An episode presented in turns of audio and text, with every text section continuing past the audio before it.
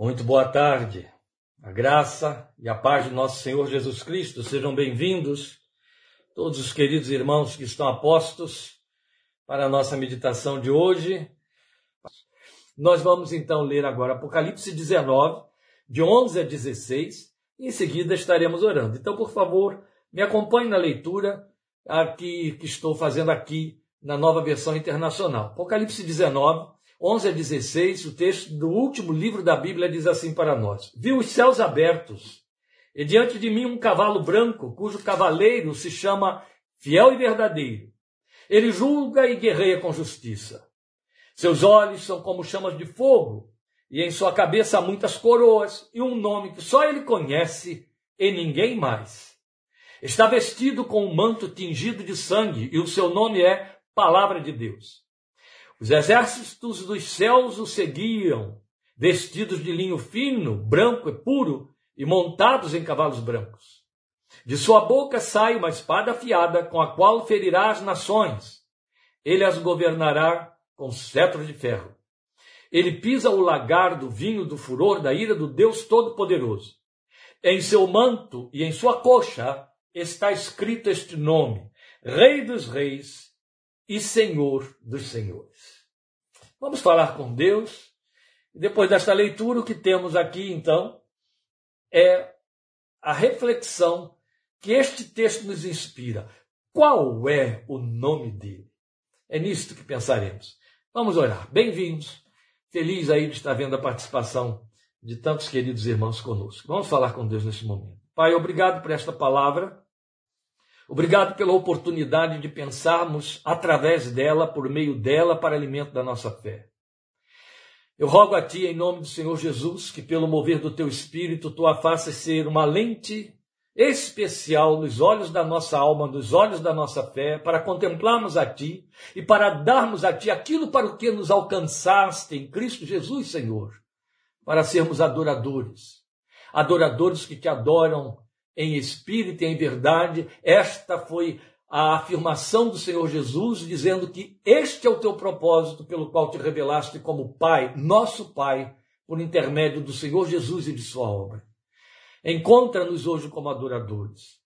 Serve-te por misericórdia desta palavra para inspirar, mobilizar, mover o nosso coração a, sermos estes adoradores, não apenas para te darmos esta adoração, é muito fácil dar adoração ao Senhor estimulados por estímulos externos, estímulos temporais, estímulos humanos. Mas não nos chamaste para estarmos dando adoração, nos chamaste para sermos adoradores. E então isto fala de algo muito mais interior e muito mais perene. Fala de alguma coisa mais profunda e que permanece, daí perene. É isso que queremos alcançar, é isso que queremos ajustar, é isso que queremos assumir, meu Deus, e rogamos, serve-te desta palavra para nos conduzir nesta direção, para formar isto em nós, para completar o que tens formado, para nos levar a este movimento que te agrada, que é o teu propósito, de maneira que tu recebas aquilo para o que és digno, és, pelo que és digno de receber e para o que nos chamaste de te dar. Nós te rogamos, esperando na tua misericórdia, e por misericórdia, crendo e confiando que podes te servir desta palavra para nos ensinar e abençoar a cada um de nós, a todos aqueles famílias, homens, mulheres, lares que estão em torno desta ministração agora parados e aqueles que virão participar dela posterior. Nós te rogamos esperando na graça unicamente que se manifesta em Cristo Jesus e para a tua glória. Amém, amém. Como dissemos, irmãos, vamos compartilhar uma reflexão. E acho que a palavra, em todas as nossas propostas, nunca teve é, é uma, uma significação tão exata como na, no que nos propomos a fazer nesta tarde. Reflexão cujo tema é este. Qual é o nome dele?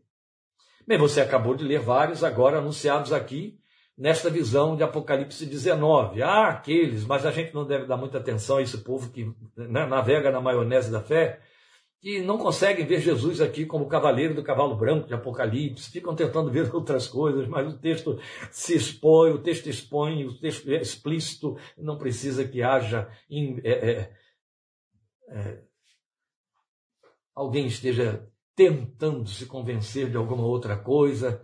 ou pensar uma outra coisa. O texto fala por si mesmo. Mas eu quero pensar com você em duas razões possíveis porque o nosso Deus, seja o Pai, seja o Filho, ele é reconhecido e adorado por diversos nomes títulos. Ora, você está familiarizado com isso, nós estamos. Quem lê Bíblia esbarra com isso desde o Gênesis até Apocalipse. Eu acabei de ler o texto de Apocalipse. E você vai ver que eu vou te levar a Gênesis, inevitavelmente. Isso é comum na leitura do texto da palavra de Deus. Agora vamos pensar, eu estou colocando aqui, que quero pensar com você em duas possíveis razões por que isso acontece. Porque Deus Pai, Deus Filho, é reconhecido e adorado por esses nomes títulos, porque são nomes títulos. Eu diria também nomes promessas, especialmente Jesus. Em Apocalipse, aqui mesmo em Apocalipse, a carta se abre com uma enxurrada de nomes, títulos, promessas de Jesus, no capítulo 1, no capítulo 2, no capítulo 3. É muito bonito, porque quando você pensa nas sete cartas enviadas às igrejas da Ásia Menor, que representam a totalidade da igreja no universo ao longo dos séculos, gravou isso. Fica com isso que você terá aprendido Apocalipse, só nisso, tá bom? Ali não temos é, fases da igreja ao longo dos séculos, não. Aqui nós temos os sete perfis da igreja, do início até agora, do primeiro aos séculos que aqui chegaram e que virão. E aí, a cada vez que ele fala com a igreja, e você percebe que no final de cada carta ele diz isso: quem tem ouvidos, ouça o que o Espírito diz às igrejas. Ele está mandando uma carta particular a uma igreja e termina cada carta dizendo: ouça o que o Espírito diz às igrejas, para dizer, em outras palavras, isso que eu estou dizendo à igreja de Pérgamo, eu estou dizendo a toda a igreja. Multifacetada em igrejas espalhadas pelas cidades, e ali no caso eram as cidades da Ásia Menor.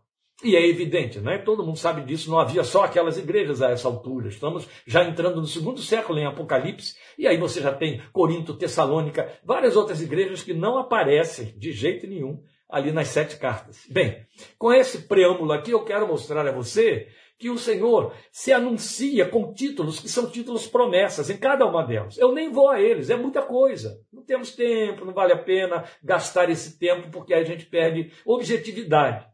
Mas eu quero pensar nessas duas possíveis razões à luz de dois textos. Um já acabei de ler, que é Apocalipse. E o nosso trabalho hoje não vai além disso, de uma leitura reflexiva sobre esses dois textos. Então, este é o que acabamos de ler. E o outro texto se encontra em Mateus 16, que eu vou mencionar no momento próprio. E aí, porque, como eu já acabei de dizer, até citando as cartas das igrejas da Ásia Menor, é tarefa árdua enumerar esses vários nomes, eles são muitos. Alguns se fixaram na vida devocional da igreja. Alguns se fixaram por predileções, alguns se fixaram por uso contínuo. Especialmente os neopentecostais gostam muito, por exemplo, quando são lojistas, de dar às suas lojas, às suas empresas, ao seu empreendimento, essas evocações desses nomes títulos de Deus. Por detrás também há muito de magismo nisso aí, né? Eu dou à minha empresa esse nome título e aí eu a consagro e aí Deus está comprometido com ela. Essas fantasias que o crente tem, não importa que denominação ele pertence, isso existe muito. Mas o que eu quero dizer é que nós fazemos esse tipo de evocações e até a vulgarizamos dessa forma, às vezes sem nem entender muito bem o que significa. As igrejas também fazem isso. Igreja não sei das quantas é o Shaddai, igreja não sei das onde, Filadélfia, igreja é Leon, e vai por aí.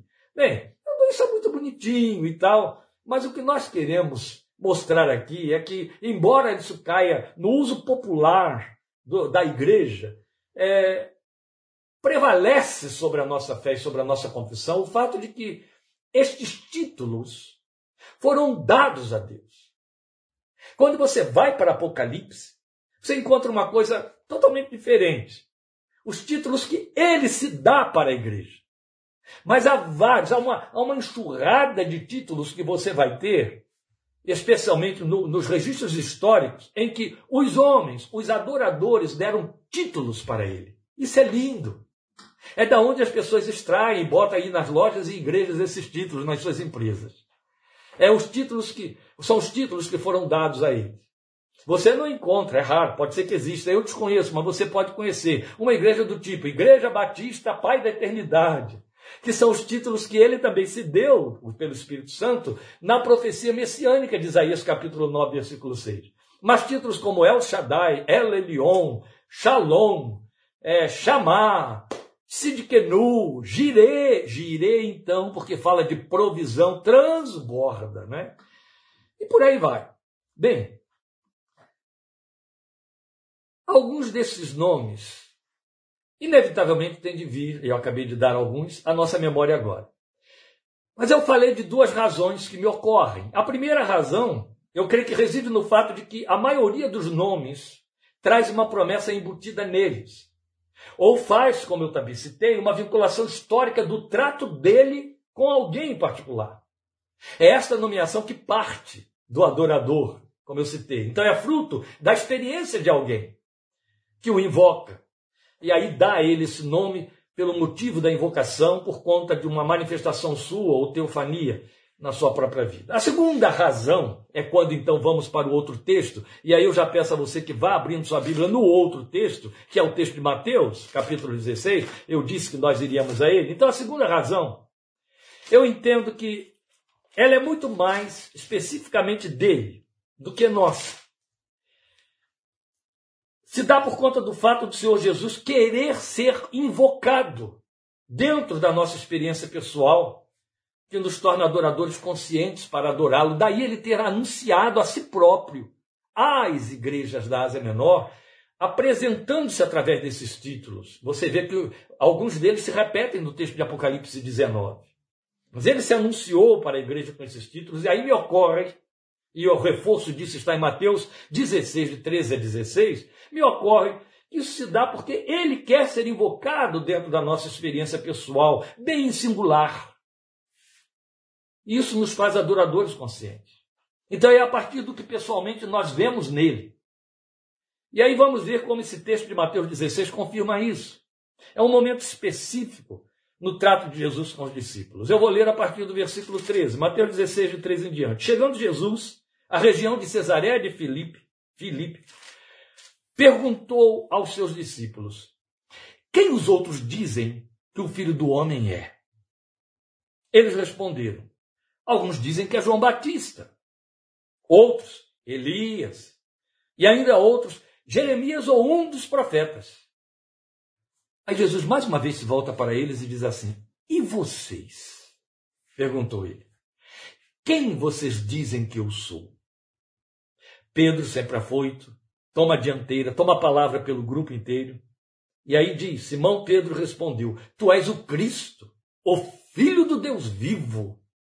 Respondeu Jesus: Feliz é você, Simão, filho de Jonas, porque isto não lhe foi revelado por carne ou sangue, mas por meu Pai que está nos céus. Com isso, ele faz uma abissal distância entre Pedro, a sua confissão, e aqueles que eles relataram, que estavam dizendo que ele era um dos profetas, João Batista ou Elias. O Pai revelou isso a você. Mas a, a ênfase que eu quero dar aqui é o fato de que ele Sabe que há comentários a respeito dele, os discípulos convivem com o povo dentro de seus lares, no meio das aldeias. E ele sabe que falam a respeito dele muita coisa. E aí ele pergunta, não é? O que, que eles estão dizendo a meu respeito? Quem eles dizem que eu sou?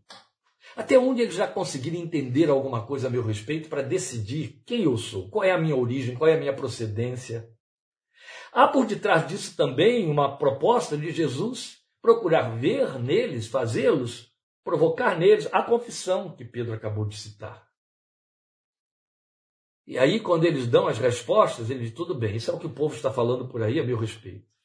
Mas vocês que partilham comigo, vocês que convivem comigo, que receberam o meu chamado, que andam de perto, é de vocês que eu quero ouvir.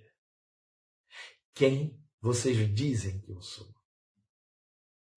Quem vocês respondem a eles que eu sou quando eles dizem que eu sou João Batista, que eu sou Elias ou que eu sou um dos profetas que voltou? Quem vocês dizem a eles que eu sou?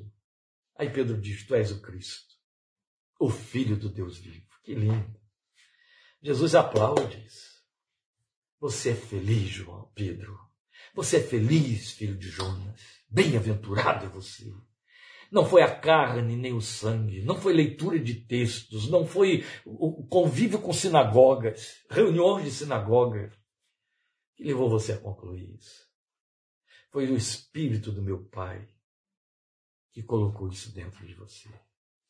Aqui está o nosso ponto, meus queridos. E aqui vale a pergunta da nossa reflexão desta tarde. Qual é o nome dele? Lembram, Paulo diz para nós em 1 Coríntios 12, 3, ele diz que, eu vou colocar numa paráfrase porque é uma forma de você esclarecer o texto. Ele diz que é impossível alguém declarar que Jesus Cristo é o Senhor a não ser que o Espírito Santo provoque, promova, crie isso no coração dele. Porque não se trata de verbalização, se trata de confissão. E toda confissão é espiritual, então é movida pelo Espírito Santo. Qualquer pessoa pode dizer o que for a respeito de Jesus e isso não será verdadeiro, por mais é, é, é, é próximo, mais pertinente à sua natureza seja. Quando pessoas dizem por aí Jesus é Deus, ou é profeta, ou grande mestre, elas estão dizendo verdades, mas isso não significa que elas estão fazendo uma confissão. Elas estão fazendo um reconhecimento. Mas quando alguém diz tu és o meu Senhor, porque é uma confissão, brota das entranhas, o que Paulo diz é foi o Espírito Santo que fez isso dentro de você. Foi isso que você acabou de ver acontecendo com Pedro diante de Jesus. Mas o ponto em destaque aqui é o fato de que ele quer ouvir. Ele provocou essa confissão. É importante para ele. Então, nós vamos considerar alguns extratos históricos, bem rapidamente, de adoradores improváveis, que lhe deram um nome de adoração, que passaram a adorar, adorá-lo através desse nome. Eu citei, quando eu falei aqui das igrejas, das empresas, que põem esses cartazes, esses títulos, eu citei alguns. O mais comum, o mais popular, o mais repetido, né? Adonai Jireh.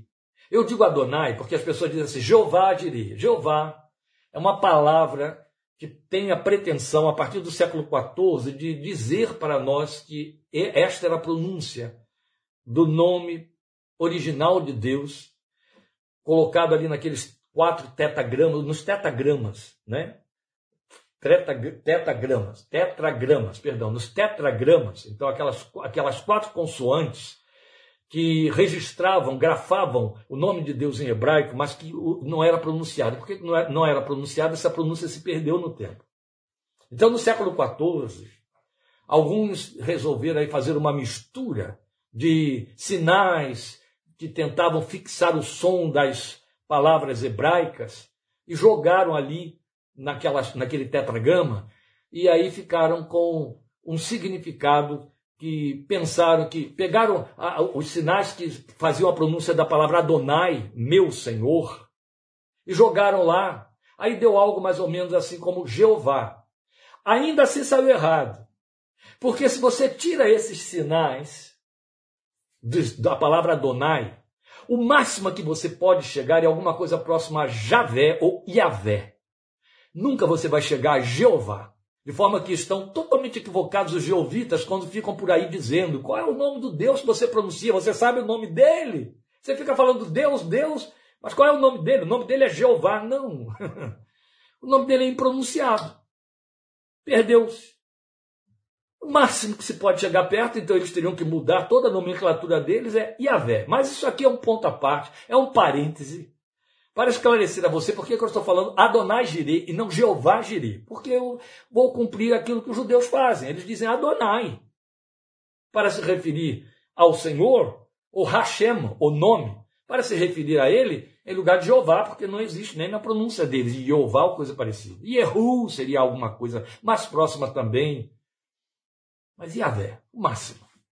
Então, Adonai Jireh, o Senhor é o Deus que provê. Foi o discurso de Abraão, quando Isaac lhe pergunta, Senhor, meu pai, cadê o cordeiro para o sacrifício? Já que estavam indo para Moriá fazer o sacrifício do próprio Isaac, ele é que não sabia.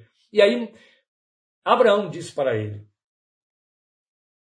Adonai Jireh vai cuidar disso. O Senhor proverá. O Deus que vem e provê é o que ele está dizendo. E esse ficou um título impresso, grafado e virou emblemático na confissão, especialmente dos evangélicos. Depois nós vamos ter em Êxodo, capítulo 17, então eu estava em Gênesis 22, agora estou em Êxodo 17. Nós vamos ter Moisés o invocando quando eles vencem os amalequitas e na vitória sobre os amalequitas em Refidim, Moisés os chama de Adonai Nissi, o Senhor é a nossa bandeira. Adonai Nissi. Ele é aquele que é, desfraudou a bandeira da nossa conquista sobre os Amalequitas no início dessa peregrinação. Ele não resistiu e deu a Deus esse título, e Deus ficou sendo conhecido e invocado por Israel durante muito tempo com esse título. Adonai Nissi, Adonai Nissi, aquele tempo. O nome de Deus era pronunciado tal como ele disse a Moisés. Estamos falando de Moisés, dando essa, essa titulação para adoradora para Deus.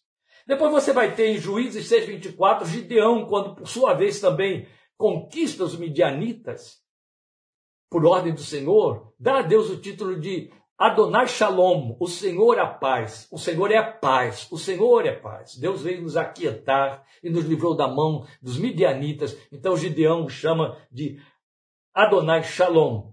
É Juízes 6,24.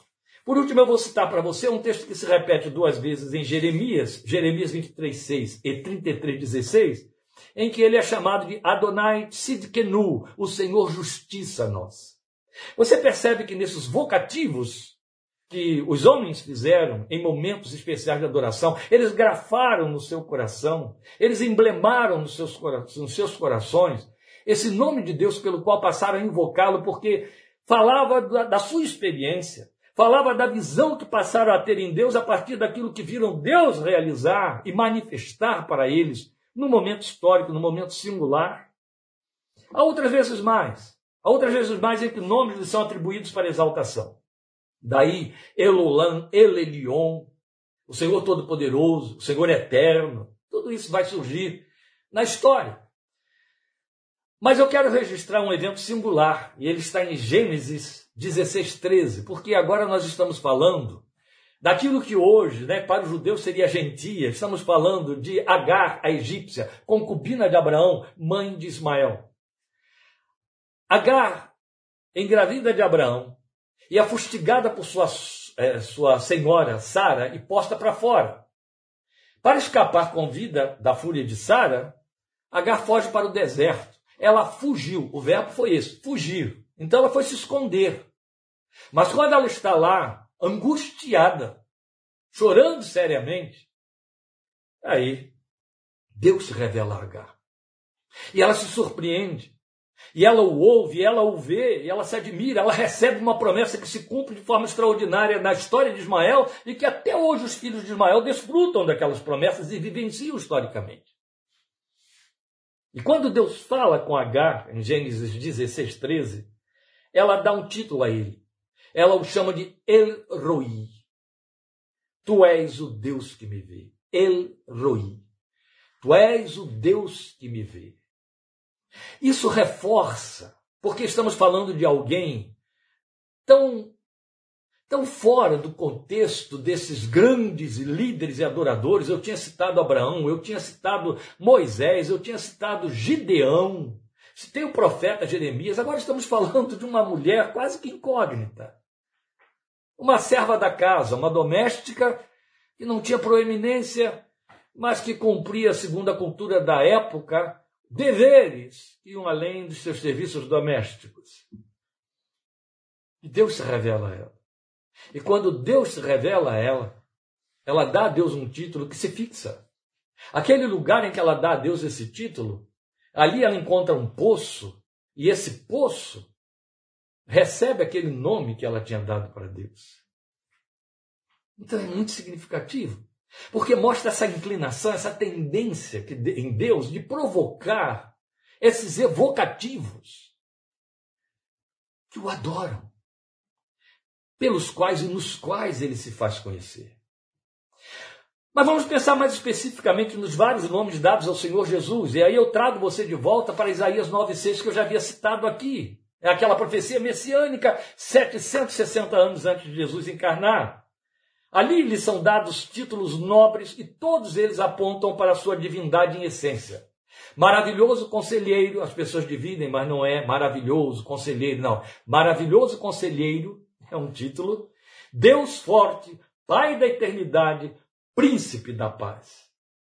Todos eles, cada um dos quatro, traduzem ou traduz gloriosas promessas. É verdade. E há um momento especial na experiência de Manoá, pai de Sansão, que vai figurar então na história da Bíblia no mesmo nível de Agar. Com o diferencial é que Manoá se tornou um filho de Israel, era um filho de Israel, nasceu um filho de Israel. Agar era egípcia. Mas ele era uma figura ilustremente desconhecida, a não ser pelo fato de que seu filho lhe faz ter nome, não é? É um momento especial na experiência de Manoá quando ele está face a face com o mensageiro do Senhor. E esse título você tem de pôr em maiúsculas aí nos seus ouvidos, porque toda vez que a Bíblia faz referência a uma das teofanias como mensageiro do Senhor, e aí eu estou falando do Velho Testamento, é muito provável, e a maioria dos teólogos estudiosos entende que se trata de uma teofania do Cristo pré-encarnado. É quando Manoá pergunta a ele pelo seu nome. Diga-me, qual é o seu nome? E a resposta que ele dá é: o mensageiro do Senhor. Por que você pergunta pelo meu nome, visto que é maravilhoso? Ô, oh, gente, estamos falando aqui de um episódio que ocorreu uns 800 anos antes de Isaías profetizar que o seu nome seria maravilhoso conselheiro. uns 750, 740, por aí. Por que, que você pergunta, Manoá, pelo meu nome, visto que é maravilhoso? Sabe como a NVI colocou isso e ela está muito é, é, correta nessa tradução? Por que você pergunta pelo meu nome, uma vez que ele está além do entendimento? Bonito, não é? Isso está em Juízes 13, versículo 18. Procura lá na sua Bíblia depois. Olha, por que você pergunta pelo meu nome, uma vez que ele está além do entendimento? Sabe o que, que significa isso de forma bem literal, daí o maravilhoso? Não vou poder te dizer meu nome. Quando eu disser o meu nome, sua mente não vai conseguir absorver. Quando eu disser a você o meu nome, ele vai ficar intraduzível para você. Indizível. A Bíblia nos fala de duas coisas que excedem o nosso entendimento: a paz de Deus o amor de Deus. A mesma Bíblia que diz Deus é amor. Como que Deus se chama, meu querido crente? Amor. Como que Deus se chama, meu querido crente? Jesus é a nossa paz. Vindo, ele evangelizou a paz. Ele é a nossa paz. Jesus é paz. Lembram? Adonai Shalom. Amor e paz excedem o nosso entendimento. Ele chega para Manoá e diz assim: Eu vou. Por que você está perguntando pelo meu nome? Ele está além do entendimento. ah, é isso que a gente quer pensar agora. Então, esse longo preâmbulo que eu fiz aqui, sem parar naquele texto de Apocalipse 19 com que eu comecei a leitura, nós devemos voltar a ele agora. Vamos lá, o que temos nele? Veja aí. Novamente, nós temos o anúncio do Filho de Deus, aqui figurado como cavaleiro do cavalo branco, mas com uma diversidade de nomes divinizados, cada um deles apontando a sua glória. Volte para o texto. O seu nome se chama Fiel e Verdadeiro. Eu estou lendo o versículo 11 de Apocalipse 19. Ele julga e guerreia com justiça. Seus olhos são como chamas de fogo e em sua cabeça há muitas coroas e um nome que só ele conhece e ninguém mais. Está além do entendimento. É maravilhoso demais para que você entenda. Está vestido com um manto tingido de sangue, o seu nome é Palavra de Deus. Os exércitos dos céus o seguiam vestidos de linho fino, branco e puro, montados em cavalos brancos. De sua boca sai uma espada afiada, com a qual ferirá as nações. Ele as governará com cetro de ferro. Ele pisa o lagar do vinho do furor da ira de Deus Todo-Poderoso. Em seu nome e em sua coxa está escrito este nome, Rei dos Reis e Senhor dos Senhores. À luz desse texto, menor sombra de dúvida de que se trata de Jesus. Mas você percebe que três vezes foi dito que o nome dele é, o nome dele é fiel e verdadeiro, o nome dele é palavra de Deus, o nome dele é Rei dos Reis e Senhor dos Senhores. E no meio disso tudo, no versículo 12 está escrito: na sua testa, na sua coroa, está escrito um nome que só ele conhece e ninguém mais. Meu Deus. Aí eu vou longe demais com você. Aí você tem todo o direito de, depois que ouvir essa minha reflexão, dizer assim: ah, eu vou dar um tempo, orando mais pelo pastor Kleber, eu vou ouvi-lo menos, porque eu acho que ele está indo longe demais. E ficou demais para minha cabeça o que ele disse agora. Mas não foi o que ele disse para Manoá? Eu não vou te dizer o meu nome porque está além do seu entendimento. É maravilhoso. Que história é essa de o texto me dizer que ele tem esses nomes, fiel e verdadeiro, que ele tem esse nome de é, palavra de Deus, é nome, que ele tem esse nome de Rei dos Reis, Senhor dos Senhores, e nós não temos dúvida, nenhum crente, ninguém que teve uma experiência de novo nascimento, que nasceu por obra do Espírito Santo no seu coração, tem dúvida alguma de que esses títulos pertencem ao Filho de Deus. Este é o nome, ou são os nomes pelos quais ele pode ser invocado, paralelo ao texto de, de Isaías 9,6, paralelo a todos aqueles que ele anunciou na abertura das sete cartas às igrejas da Ásia Menor. Mas como que fica isso? Quando o versículo 12 diz: Seus olhos são como chamas de fogo, e em sua cabeça muitas coroas, e um nome que só ele conhece e ninguém mais. A primeira coisa que eu quero fazer é levar você para dentro da visão de João, neste versículo 12. João está dizendo que vê esse cavaleiro branco, este cavaleiro sobre o cavalo branco, perdoe, esse cavaleiro sobre o cavalo branco, com os olhos como chamas de fogo e com coroas, que são muitas, sobre a cabeça.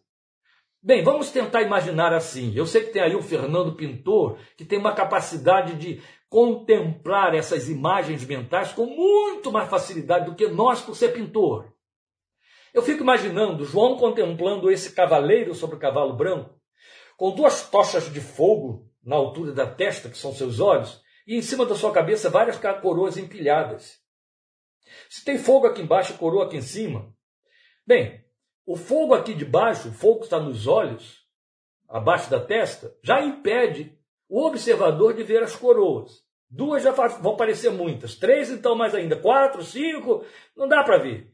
Tem uma luz ofuscando ali. Mas ele sabe que na testa desse cavaleiro, nessa cabeça desse cavaleiro, está um nome que só ele, o cavaleiro, conhece e ninguém mais. Lá está um nome. João tenta ler, não consegue. De quem é esse nome? Qual é esse nome?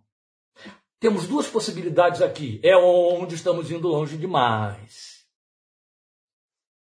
Mas aí eu estou pegando carona na experiência de Eudine Peterson, que disse: dê lugar ao imaginário da fé, não faça especulação. Há duas possibilidades, eu estou chamando de possibilidades. Uma delas é que esse nome é exclusivamente um nome dele, que, tal como ele disse, a Manoá, você não vai entender. Mesmo que eu diga, você não vai entender. E aqui nós temos uma racionalidade. Lembram do tetragrama dos judeus, que, que grafava em hebraico, no hebraico rudimentar, hebraico original, aquele com que Moisés começou a escrever a Bíblia, que não era pronunciado e se perdeu por conta disso o seu som, porque eles pegavam muito ao pé da letra um dos mandamentos que dizia: Não pronunciarás o nome do teu Deus em vão, o nome era santo, e para não pecar contra o nome, eles não pronunciavam, eles escreviam, mas não pronunciavam. E aí não foram passando para as outras gerações, e o que aconteceu? Perdeu-se na rolagem do tempo este som. Já que no hebraico não há vogais. No hebraico, as consoantes, e algumas, três delas, quatro delas, cumprem o lugar de vogal. Mas, sabe, por exemplo, uma consoante chamada vav, ela ocupa o lugar de o e de u ao mesmo tempo. Você só sabe dentro da palavra e por conta da, do som, da sonorização. A grafia não te dá a garantia disso. Os hebreus que resgataram, os israelenses que resgataram a língua hebraica em 1947 para ser o idioma lá, a identidade nacional deles, eles se aproximaram o máximo que puderam, né? Afinal de contas, eles tinham isso na rolagem do tempo também, pegaram carona aí no Yiddish que eles falavam da, na, aí no século XX. Mas a verdade é que Alguns destes sons ficaram confusos. Uma outra letra, re, tem som de e ou de a, especialmente no fim das palavras. Uma letrinha chamada iod vai ter sempre o som de i, mas às vezes parece ser ie, ie. Então é complicado. Por isso é que se você pega essas quatro que estão ali grafando o nome de Deus, as quatro são consoantes que têm som de vogal. O iod, o re, o vav, o re de novo.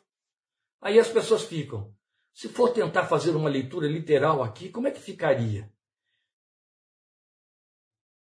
É, é. Ieua, Iee, Iehu. Cabem várias coisas ali. A maioria dos estudiosos ficou pensando em Iavé. Mas está além do entendimento. Então não há como você saber. Por quê? E por que, que eu estou dizendo isso? Porque muitas conjecturas foram feitas em cima desse tetragrama. A mais prevalecente é aquela que diz que esses tetragramas eles são terminações hebraicas de modo verbal. De forma que a primeira lembra o Yod, lembra o futuro. A do meio lembra o presente. A final lembra o passado. E como Deus disse para Moisés, escografado, eu sou o que sou, e você dirá aos filhos de Israel, eu sou, me enviou a vocês. Todos então preferem pensar que ali está uma forma do verbo ser colocada em três dimensões temporais: futuro, presente e passado. Começa com o futuro, é bonito. Então é como se Deus estivesse dizendo para Israel: ó, oh, gente, aqui sim é especulação. É como se Deus estivesse dizendo para o seu povo: eu serei, eu sou e eu fui. De trás para frente, eu fui, eu sou e eu serei. Jesus Cristo é o mesmo hoje e o será para sempre. Jesus Cristo é o mesmo ontem, hoje e o será para sempre. Hebreus 13, 8. Jesus Cristo é o mesmo hoje, Jesus Cristo é o mesmo ontem, hoje e será para sempre. O verbo está no presente para falar do ontem. Tem tudo a ver. Tem tudo a ver com essa manifestação tridimensional e eterna de Deus. Um Deus eterno não pode ser reduzido, sintetizado num nome que vá defini-lo em que momento e em que tempo.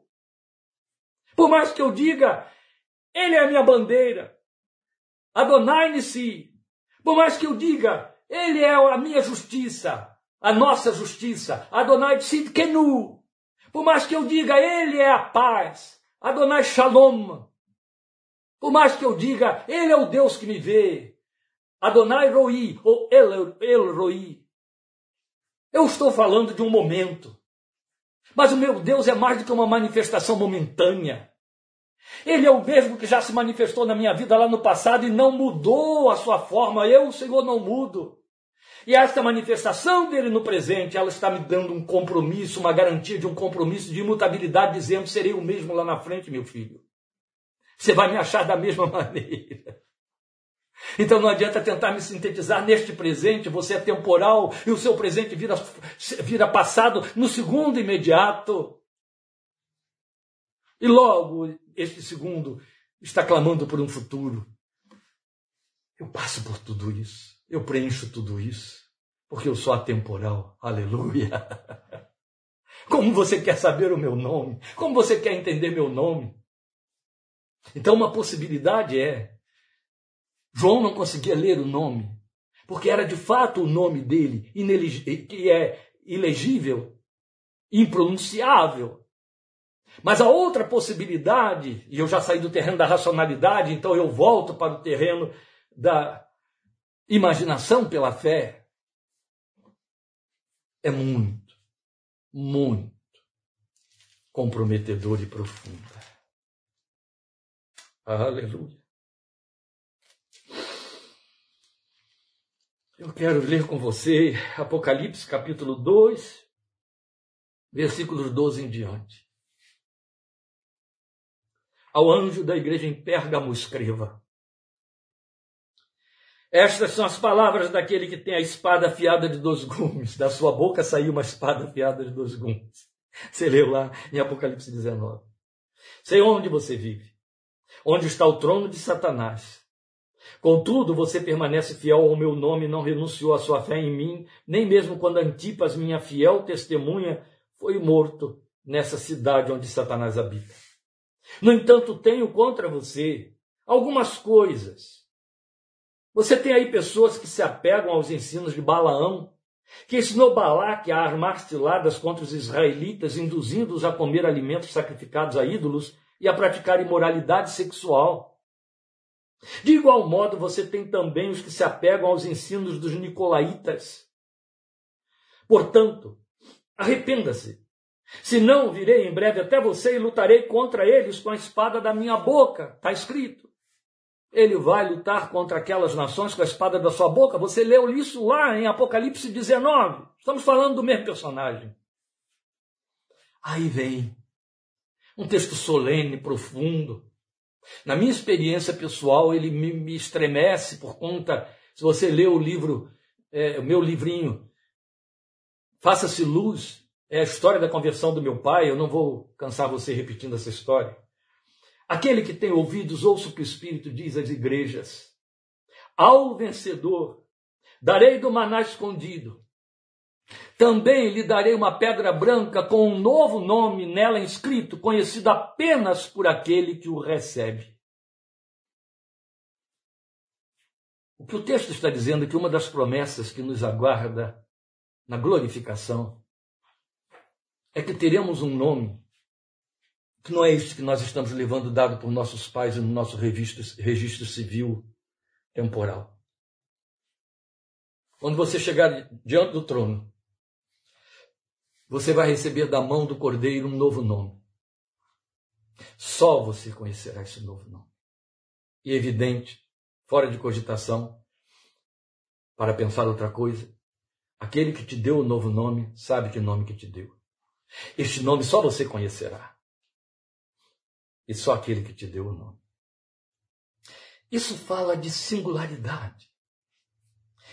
Isso fala de nossa exclusividade, pessoalidade exclusiva aos seus olhos.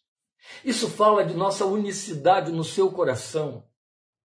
É justo que pais admirem grandes nomes e queiram colocá-los cheios de esperança nos seus filhos. O próprio Israel antigo fazia isso. Os pais continuam repetindo isso, procuram nomes de heróis da história, de ícones, de pessoas bem-sucedidas e lhes dão esses nomes, dos seus filhos. Mas o que Jesus está dizendo é que eu vou te dar um nome, que é a forma como eu te conheço, que identifica para mim quem você é, eu te fiz de forma única. Não haverá, se você se chama Maria, não haverá milhões de Marias. Se você se chama José, não haverá milhões de José, nem milhões de, de Manuels. Os nordestinos, por uma questão cultural aqui no Brasil, eles têm o hábito contínuo de colocar, de escolher, de inventar um nome tão específico para os seus filhos. Por isso que nos parecem, às vezes, nomes assim muito estranhos, né? muito diferentes, para dizer melhor, que parece só pertencer àquela pessoa. Isso, isso fala da necessidade que esse pai tem, essa mãe tem, de mostrar a unicidade do seu filho. Meu filho é exclusivo, é exclusivo, não há outro igual a ele. É isso que Pérgamo está ouvindo, é isso que o Senhor está dizendo em Apocalipse capítulo 3. Agora você vem para cá e está na minha presença, é único. Lá você podia ser igual a todo mundo, você copiava todo mundo, fazia o que todo mundo faz. Mas aqui você é único para aquilo que eu te chamei, te formei, te trouxe à existência e te comprei com meu sangue. Isso fala de unicidade, eu vou te dar um nome que só você vai conhecer. E eu. Quando no meio dos milhares e milhares de que Apocalipse fala, eu te chamar. oh, glória a Deus. Você sabe que é com você que eu estou falando. Mas se você não está indo longe demais, ó, se você não consegue me acompanhar, eu vou ficar com pena de você. Vamos longe, amém? Só não vamos especular. Oh, aleluia. Agora vamos voltar para Apocalipse 19. Por que, que lá na sua cabeça há um nome que só ele conhece e ninguém mais? Meio eu lhe apresentei uma primeira possibilidade e eu disse a racionalidade nela, falando daquele tetragrama hebraico. Mas agora eu quero lhe apresentar uma segunda conjectura em cima do que lemos em Apocalipse 3 agora mesmo. Chamei-te pelo teu nome, tu és meu. E foi o que ele disse. Será que o nome que está lá na testa? Ninguém pode conhecer, porque também ninguém conhece meu nome, só eu vou ler esse nome lá na testa do meu Senhor. Tamanha sua identidade comigo e com você. Então a mim quer parecer que o nome que ninguém conhece pode ser preenchido por cada adorador em particular. Também pode ser o nome. E agora que eu entro aqui no fechamento da nossa reflexão, e é melhor que eu feche mesmo, já estou falando 50 minutos. Pode ser o nome. Que a semelhança de Moisés, de Agar, de Manoá, não, Manoá não fez isso, mas de juízo, de Gideão. Pode ser que seja o nome que o seu coração grafou na sua experiência com ele. Há uma singularidade na experiência de fé e vida com o Senhor, meus queridos. Então, a semelhança dos adoradores do passado que eu acabei de lembrar, nós podemos invocá-lo com o nome que evoca o que nosso coração viu e vê nele, viu e crê, viu e experimenta. Daí ele ter perguntado aos seus: e vocês, o que dizem? Quem dizem vocês que eu sou? Quem dizem vocês que eu sou? Está ouvindo, Denise? Está ouvindo, Novaes? Está ouvindo, Fernando? Estão ouvindo, queridos? Está ouvindo, Ana Maria, Lília? Estão ouvindo? Está ouvindo, Zeca? Ele está dizendo para você qual é o nome que você me dá e no seu coração. Eu não estou pedindo que você arranje um nome agora para me adorar, você arranja vários. Qual é aquele pelo qual eu me fiz conhecido a você, que ficou gravado aí nas suas entranhas? É esse que eu trago na minha testa.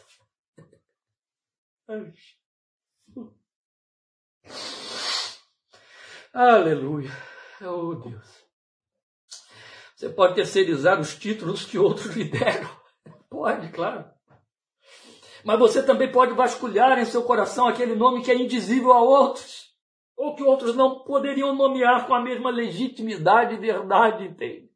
Não teria o mesmo poder que tem quando sai da sua boca, quando você pode adorá-lo, como fruto de sua paixão, de sua experiência, de sua visão, do que você viveu. Então isso me parece atender precisamente ao que ele espera ouvir. O que vocês dizem de mim? O que você diz de mim? O filho invocou o pai, Abba. E Paulo diz que esta é a invocação que o Espírito Santo universalizou no coração de todos os filhos, pela fé no Filho, por excelência, Abba. Mas qual o nome pelo qual você o conhece? Então, se me perguntassem qual é o nome dele, você teria um nome a dar pelo qual o adora pessoalmente, só no íntimo do seu ser. Conheci uma mulher muito sofrida como esposa, como tantas mulheres neste Brasil, neste mundo afora, que me dizia e me disse isso sobre segredos. Pastor, não sei se eu estou indo longe demais com Deus. Mas eu me sinto muito à vontade para no íntimo da minha, do meu ser, quando eu estou lá sozinha, orando, e invoco. Eu adoro e o chamo de meu marido, meu esposo. Eu li isso, pastor, em Isaías 64 e me apaixonei. Eu disse, mas ele é o meu marido. Ele é tudo que eu queria que um marido fosse para mim, e ele é. Falei, fique à vontade, filha. Ele deve estar exultando quando você o chama de meu marido. Opa. Oh, aleluia! Glória ao teu nome. Aleluia, aleluia. Qual o nome que prevalece sobre qualquer outro nome com que você o identifica? Qual é? Eu termino agora só te dizendo isso. É muito meu. Eu não sei qual o nome dele.